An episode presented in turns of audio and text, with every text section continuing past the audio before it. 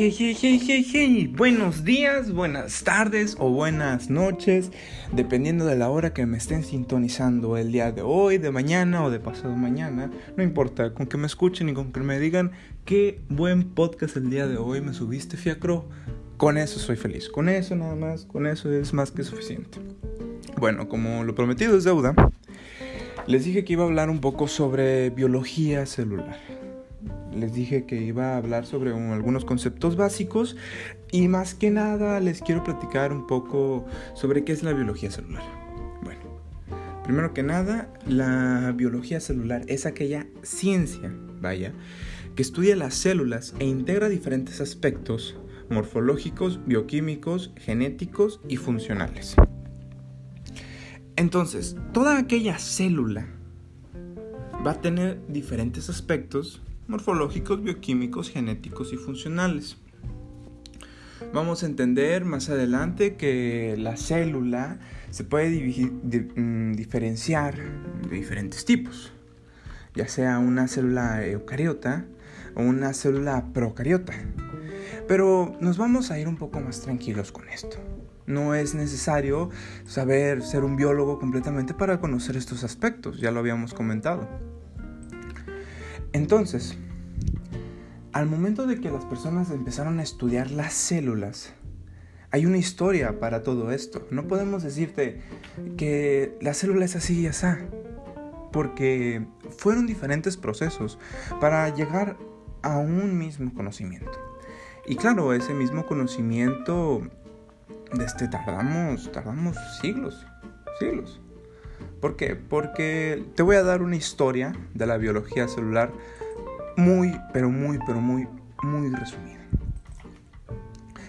En, en 1666, perdón, Robert Hooke fue aquella persona que empezó a utilizar la palabra célula en su libro Micrografía.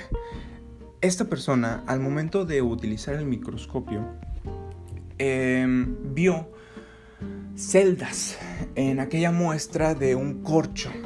Si me imagino que sabes lo que es un vino. Entonces tendría que yo imaginar también que sabes lo que es un corcho. El corcho es aquel con el que tapan el, vino. Entonces, Robert Hooke lo que hizo fue eso. Agarró un corcho, que es una muestra vegetal seca, y pudo observar diferentes celdas. Celdas que desde ya pudo él empleó prácticamente el término célula, porque eh, la celda viene de, ese nombre, ¿no?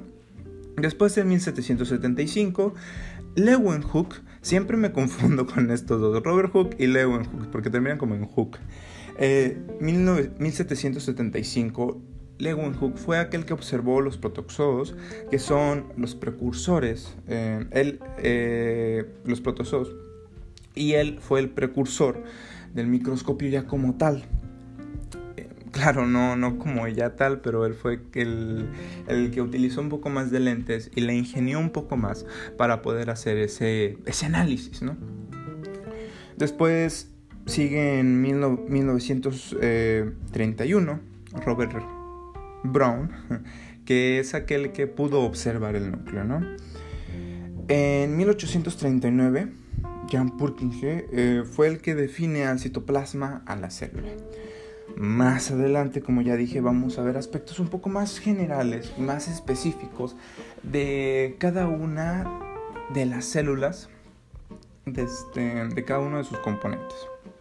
En 1839, Matthias Schilling, que es Theodor Schahn y Rudolf Virchow, no sé por qué tienen nombres tan complicados, bueno, yo me llamo Fiacro, ¿no?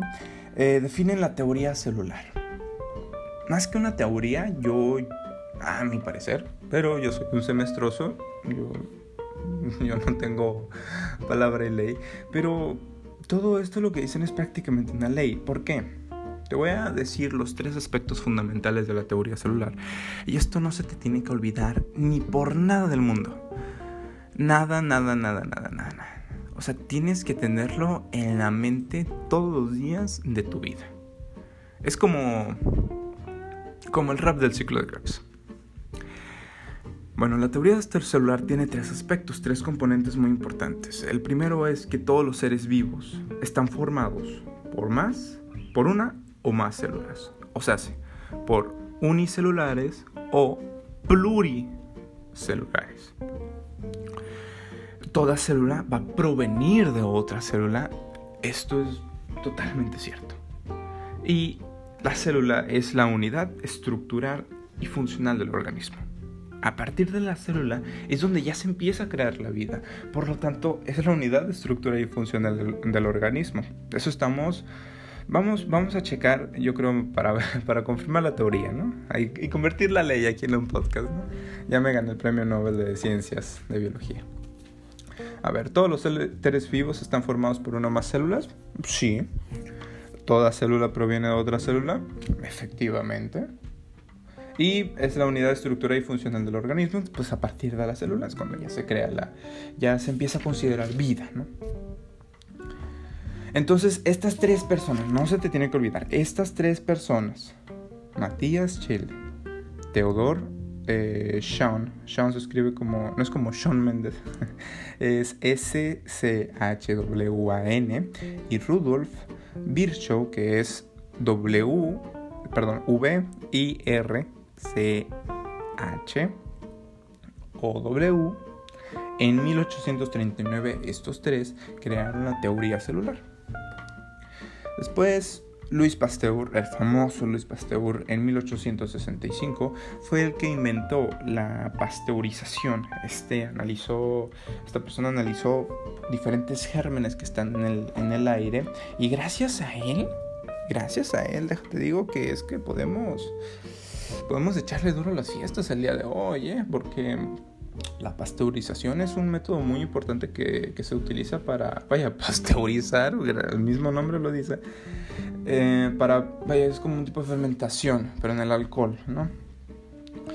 Después Robert Koch en 1876 es aquel que descubre las enfermedades por bacterias. Un ejemplo pues, es la tuberculosis. La tuberculosis es una enfermedad que pues, todavía no la veo, pero una muerte muy, muy, muy dolorosa. Ya he conocido personas. En 1800, perdón, 1928, Alexander Fleming es aquel que aportó la proteína, perdón, aportó la penicilina. Y la penicilina es un antibiótico. ¿Y qué es un antibiótico? Que el antibiótico es aquel que impide impide el crecimiento de las bacterias. En 1930 se da la fabricación del primer microscopio electrónico. ¿eh? Déjate digo, no es lo mismo el microscopio normal que nosotros tenemos, que tú vas al laboratorio, ahí la práctica de química, eh, la práctica de química, biología y en la preparatoria secundaria, incluso está en la primaria tiene que un microscopio electrónico. Porque en un microscopio electrónico tú vas a poder ver todos los organelos que hay a una manera más, más detallada, muy, muy interesante, muy, muy impresionante la verdad. Em, en 1940 se dan diferentes técnicas para cultivos celulares. Es muy importante saber cómo cómo cultivar una muestra celular, que esto se mantenga de una manera correcta para que así no haya una, una intervención y al momento de analizar la muestra sea lo más, lo más, más, más, más, más natural posible. Después en 1953, Matson y Crick son los que propusieron el doble, el doble hélice del ADN que creo que siguen muchos, muchos, muchos, muchos, muchos avances científicos acerca de la, de la biología celular. Sin embargo, creo que te puse un poco resumidas cuentas y algunos muy importantes para que te vayas dando una idea de que la penicilina no se inventó hace cinco años, se inventó en 1928 por Alexander Fleming. Y la pasteurización fue en 1865, hace este, ciento, casi 200 años. Después, Koch, que fue el que encontró las enfermedades por la tuberculosis. Entonces, no te sientas agobiado, porque ahorita casi no estés entendiendo un poco nada. La historia se va creando poco a poco, se va creando pasito a pasito, suave, suavecito, como diría, como diría Luis Fonsi.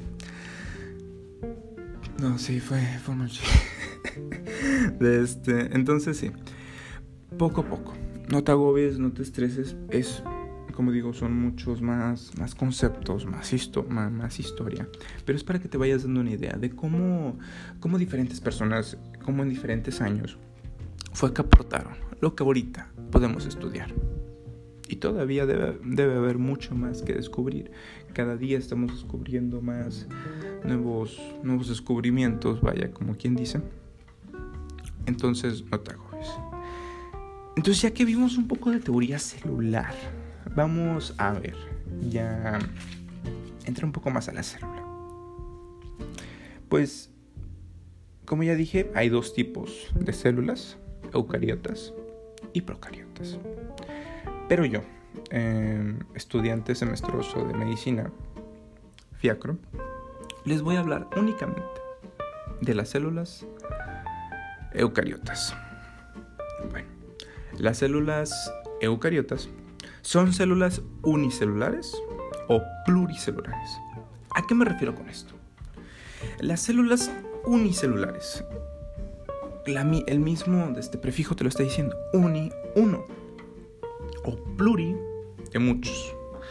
Entonces, las células eucariotas pueden ser de uno o de muchas. Y cuando digo muchas, son muchas. Hay diferentes organelos rodeados por una sola membrana. Puede estar el retículo endoplasmático rugoso, el retículo endoplasmático liso, el aparato de Golgi, vesículas, lisosomas o organelos rodeados sin envolturas de la membrana, citosol y citoesqueleto. Pero ahorita me está diciendo, Fiacro, ¿por qué me estás diciendo todos estos nombres? No te estoy entendiendo ni madre. Espérate. Espérate tantito, por favor. Mira, te explico. Primero que nada, ya te había dicho la teoría celular. ¿Ok? Entonces ahora te tengo que explicar la célula. La célula, como ya te dije, más que nada la célula eucariota, tiene una membrana. ¿A qué me refiero con una membrana? Se le dice membrana celular o bicapa lipídica. Porque esta membrana es aquella capa, como quien dice, que divide del medio intracelular a extracelular. ¿A qué me refiero con esto?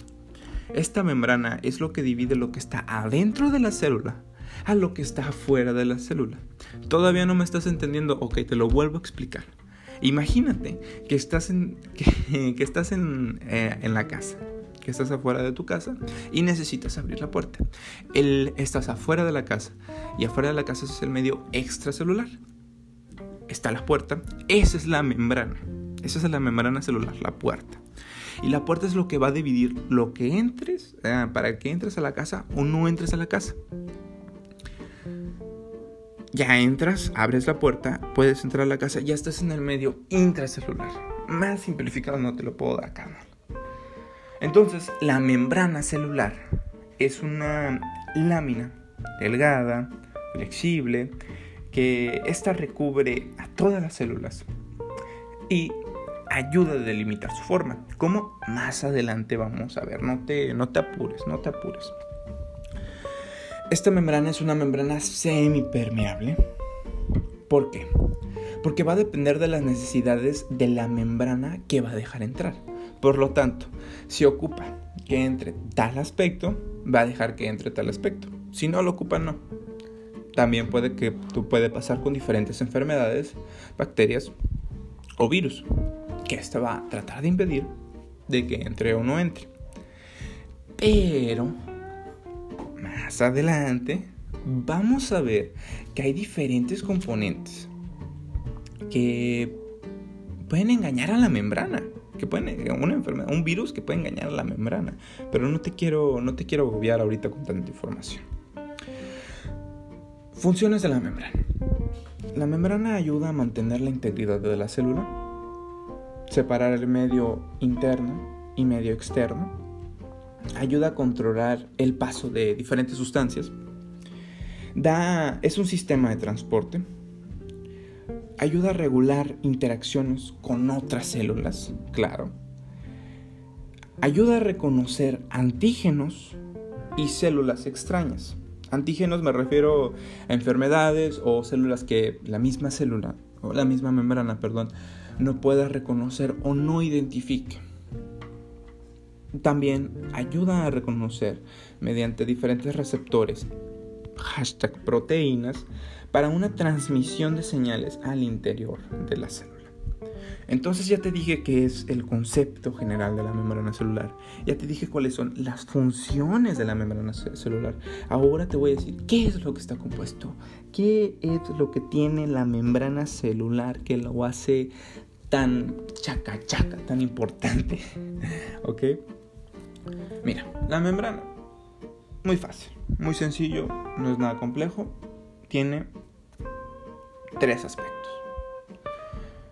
Yo hubiera considerado un cuarto, pero no soy biólogo. Entonces, nada más tiene tres aspectos. Fosfolípidos, proteínas y glicocálix. Entonces, de esos tres únicamente está compuesto la membrana celular. Primero vamos con los fosfolípidos. ¿Qué te parece?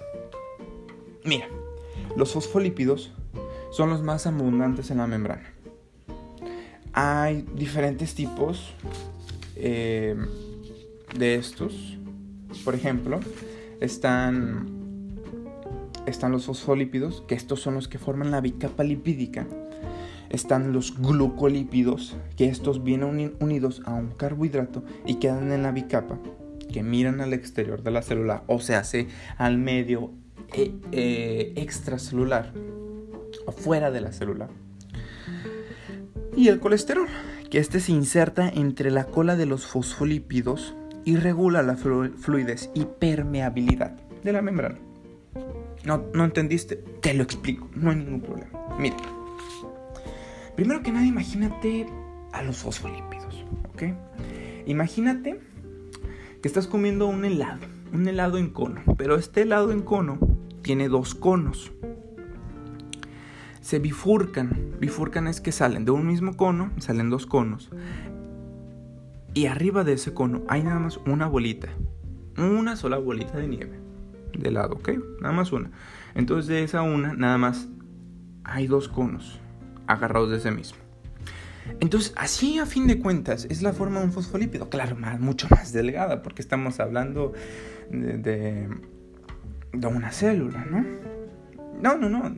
y, estamos hablando de un componente mucho más pequeño de la célula. Entonces, es el tamaño es, mínimo.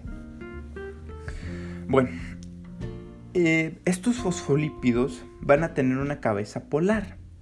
¿A qué me refiero con polar? Que va a ser hidrofílica. ¿Qué es hidrofílica, Fiacro? Me estás diciendo puros conceptos que no estoy entendiendo. Hidrofílica es que le gusta el agua. ¿Le gusta el agua? Sí, le gusta el agua. Eh, carnal, vente para acá. Le dice al agua, no le tiene miedo al agua. No, le gusta bañarse a la cabeza del fosfolípido. ¿Por qué? Te explico. El medio extracelular de la célula es agua, es prácticamente agua, por lo tanto tiene que ser hidrofílica. Esta cabeza tiene colina, fosfato y glicerol. Ahí se acabó, se acabó. Es todo lo que tiene esa, esa cabeza polar. En las colas, que son los dos conos que te dije, son ácidos grasos. Pero uno de esos conos va a tener un ácido graso con doble enlace. ¿A qué me refiero con esto? Ese doble enlace va a hacer que se doble un poquitito, un poquitito nada más. Un 45, un ángulo de 45 grados. Mínimo, va a ser mínimo el doblez. La cola, al contrario de la cabeza, va a ser hidrofóbica. No le gusta el agua, no le gusta. Es, cochina, es cochina esa, esa, cola, es cochina. Va a ser hidrofóbica, o sea que no le va a gustar el agua. ¿Ok? Eh, ya les dije, ya les expliqué a más detalle los glucolípidos. los fosfolípidos, perdón. Los glucolípidos, estos son los que vienen pues en un carbohidrato y el colesterol, como ya les expliqué, está entre esos fosfolípidos y ayudan a la fluidez de la membrana. Más fácil, no te lo puedo dejar. Bueno, vamos a hablar de las proteínas. Las proteínas tienen diferentes funciones. Pueden ser receptores, que estos intervienen en procesos de reconocimiento y adhesión celular. Este, este concepto, bueno, todos los conceptos son importantes, ¿no? Pero este concepto guárdatelo. Guárdatelo porque en diferentes, en otros capítulos, vamos a ver un poco más acerca de cómo, cómo estas proteínas ayudan ¿no? a reconocer y a la adhesión celular. También estas proteínas, déjate digo, pueden ser transportadoras. Sí, sí, sí, sí. ¿Por qué transportadoras? Porque estas mueven las moléculas al interior al exterior de la célula. Bueno, eh, también hay de esas proteínas, hay como otra división un poco más grande. Te dije dos, dos funciones de las proteínas. Pero ahora te voy a decir los tipos de proteínas. ¿Ok? Hay proteínas integrales que están, están asociadas a la bicapa. Se encuentran parcial o totalmente. Suceden desde, ya que tienen una parte hidrofóbica y sobresalen toda la membrana. O sea, imagínate que es como que la proteína es la proteína integral atraviesa toda la membrana. Imagínate que que tú lanzaste o que un palo atravesó la puerta, ¿ok? La puerta de tu casa. Un palo, un palo, un palo de lo que tú quieras. De madera, de acero, de cobre, de de PVC. De PVC puede ser. Atravesó la puerta. Esas son las proteínas integrales. Pero las proteínas periféricas son las que están unidas débilmente a las cabezas polares, hashtag fosfolípidos. Eh, ya estás relacionando todo, ya estamos juntando varias cosas, eh, no te me vayas perdiendo, carnal. De los lípidos. Entonces, esta proteína periférica eh, de la cara externa de la membrana suelen ser glucoproteínas, ¿ok? Entonces estas proteínas, las integrales o periféricas, se pueden mover a través de la bicapa lipídica. En toda la bicapa se puede mover. Bueno, también hay proteínas enzimáticas y estructurales, que estas proteínas enzimáticas ayudan a catalizar más que nada reacciones asociadas con la membrana. Únicamente reacciones asociadas con la membrana, en su mayoría. Y las proteínas estructurales, como su nombre los dice, estructura todo aquí para que te puedas aprender los conceptos, para que los puedas analizar. Tiene un nombre clave, ¿ok? ¿Por qué? Porque las proteínas estructurales conectan, unen a la membrana con el citoesqueleto. ¿Qué es el citoesqueleto fiagro? No te preocupes. En el próximo capítulo te lo voy a decir. Eh, con otra célula en la matriz extracelular. Y por último, pero no menos importante, el glucocálix. El glucocálix, esta es una capa rica en hidratos de carbonos. Arriba de ellos se encuentran glucolípidos, o glucoproteínas. Ya te había dicho cuáles son cada uno de ellos. Unidos por lípidos o proteínas. El mismo nombre te lo está diciendo. Eh, las funciones del glucocálix son muy importantes a mi parecer. Muy, muy, muy, muy, muy, muy, muy importantes. Que protegen a la célula, reconocen y se adhieren a la célula, y determina grupos sanguíneos en los eritrocitos. ¿Ok? Entonces, otro aspecto que mm, es importante considerar, pero no es parte, déjate digo, no es parte de la membrana. No lo es. Recuérdalo muy bien, no lo es. Es el córtex celular. Mi maestro me decía, nos dijo, que imagínate una naranja. Y esa naranja, pártela, eh, quítale la cáscara. Ya ves que hay como unas cositas blancas eh, abajo, abajo de la, de la cáscara de naranja. Sí, imagínate eso. Bueno, esos, esos, esas cositas blancas que están debajo de la, de la naranja, resulta ese ser que puede ser el córtex celular si usamos esta analogía. ¿Por qué? La capa exterior, lo, naranja de la naranja, la cáscara de la naranja, es la membrana celular.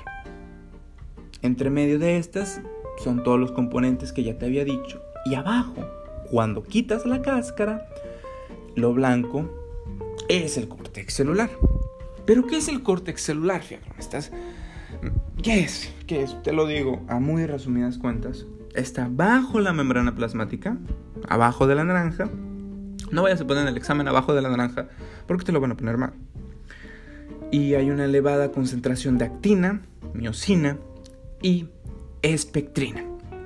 Unido también al citoesqueleto, ayuda, eh, participa mucho en el movimiento y adhesión entre las células y forma a fin de cuentas el citoesqueleto. Es una malla de proteínas, está compuesto de muchas proteínas. Em, vamos a hablar un poco más acerca de la fluidez de la membrana.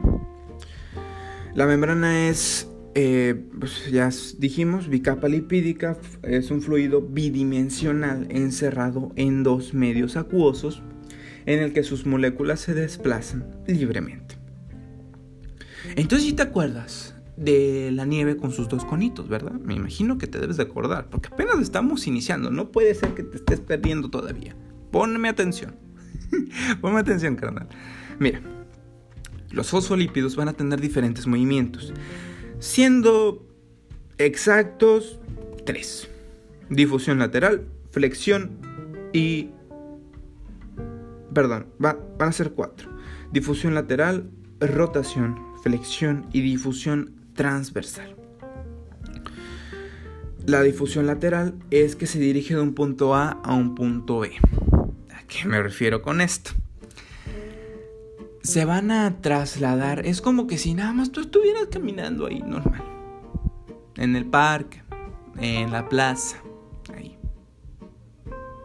Vas, vas y regresas. Vas y regresas. Vas y regresas. Así, de un punto A a un punto B. Puede ir derechito, puede ir diagonal, puede ir entre, entre, entre los demás fosfolípidos, pero va de un punto A a un punto B. Rotación, el mismo nombre te lo dice, rota la célula. Flexión, ok. Acuérdate de los conos, pero los conos, imagínate los más flexibles. ¿Por qué?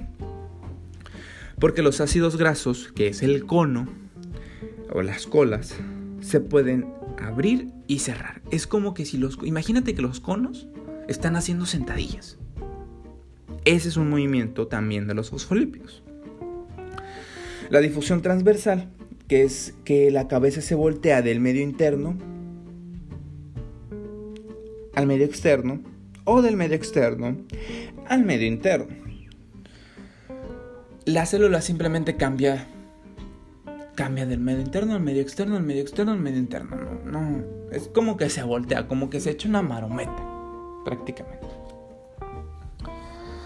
Eh, va a haber diferentes agentes. ¿Se acuerdan que, que habíamos hablado de del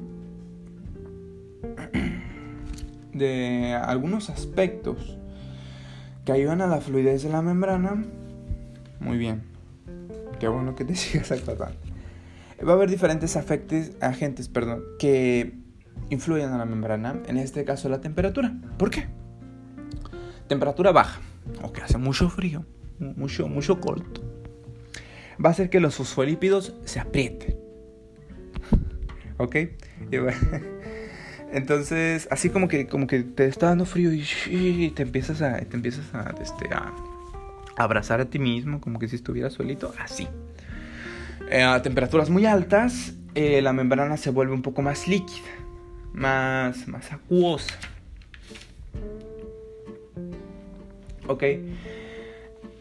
Entonces estos agentes son muy importantes a considerar porque pues afectan, vaya, al, al tipo. Bueno, ahora vamos a hablar un poco de... Ya, ya, ya voy a terminar. Fiacro, en el podcast anterior dijiste que nada más iba a durar 30 minutos. Espérate, ya voy a acabar, ya voy a acabar, tranquilo. Tú tranquilo, yo nervioso. Tú tranquilo, yo nervioso. ¿Ok? Habíamos hablado de... Eh, vamos a hablar de osmosis y tipo de soluciones. ¿Esto qué tiene que ver con la célula? Tiene que ver mucho con la célula, déjate digo. La ósmosis es el paso de movimiento de agua a través de una membrana semipermeable. ¿Ok? Entonces, ya que juntando todos los conceptos, dijimos que la membrana bicapa lipídica, etc., etc., deja entrar agua. ¿Ok? En una solución, en la membrana. Y va a haber tres tipos de soluciones. Solución isotónica es una solución que tiene la misma concentración de solutos en ambos lados de la célula. ¿Ok? La célula, imagínate a un eritrocito, ¿ok? En un eritrocito adentro de un envase. Y este envase, el eritrocito no va a cambiar de forma.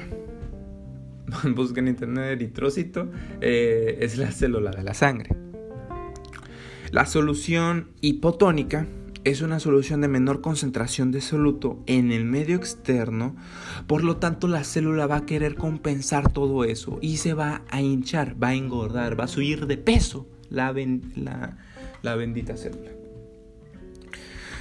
Eh, después, por último, la solución hipertónica, que esta va a dar una mayor concentración eh, de soluto en el medio externo, por lo tanto, la célula va a tratar de compensar los niveles de solución y se va a reducir. Se va a, se va a apretar. Se va a achicar. Bueno, ya para terminar este, este aspecto, vamos a hablar un poco de las enfermedades que si hay eh, alteración en la membrana. Una enfermedad es la acandocitosis, que estos son los eritrocitos que pierden la forma eh, de su membrana y la vuelven espinosa. una consecuencia es la composición lipídica y disminución de la fluidez de la membrana. Se rompen los eritrocitos. Hay que recordar que los eritrocitos ayudan al transporte de la sangre y la hemoglobina que ayuda a captar el oxígeno. En consecuencia, causa anemia, que es disminución de los niveles de, de hemoglobina. Si estamos relacionando todo esto, los eritrocitos es una célula que se forma... Está lloviendo. que se forma de una manera espinosa. Por lo tanto, la composición lipídica y la disminución de la fluidez de la membrana va a hacer que se rompan estos eritrocitos. Se rompen los eritrocitos que ayudan a transportar la hemoglobina y a captar el oxígeno. Por lo tanto, va a causar anemia. Entonces, es muy importante este análisis. Si nos estamos dando cuenta que el mínimo cambio, el mínimo cambio que sea, va a causar una enfermedad. No necesariamente una enfermedad te va a causar mucho daño. Ay, me, me, me corté. La enfermedad se da desde, desde la célula. Desde lo más pequeño a lo más grande. Que somos nosotros. Otra enfermedad es la alteración del córtex celular que esta se llama esferocitosis hereditaria. El mismo nombre te lo dice, es hereditario esto. Los eritrocitos pasan de ser esferas se produce por un déficit o alteración em, de la anquilina, esprectina, a esprectina o esprectina B. Entonces esto, entonces esto forma que las proteínas... Perdón, esto... Esto nada más resulta un déficit de las proteínas que mencioné. Anquilina, esprectina, ok, eso, eso es todo. La esferocitosis hereditaria es un déficit de esas proteínas. Y por último, una enfermedad en la alteración de las proteínas transportadoras, que es la ataxia episódica tipo 1. Esto es una mutación en el, gel, en el gen, en el gel, ¿eh? en el gen que forma un canal de KT. Esto tiene, esto provoca episodios epilépticos y movimientos anormales e involuntarios. Bueno, ya acabamos. Acabamos bien rápido. 36, ya lo voy a dejar en 40 minutos. Eh, hablamos en resumen.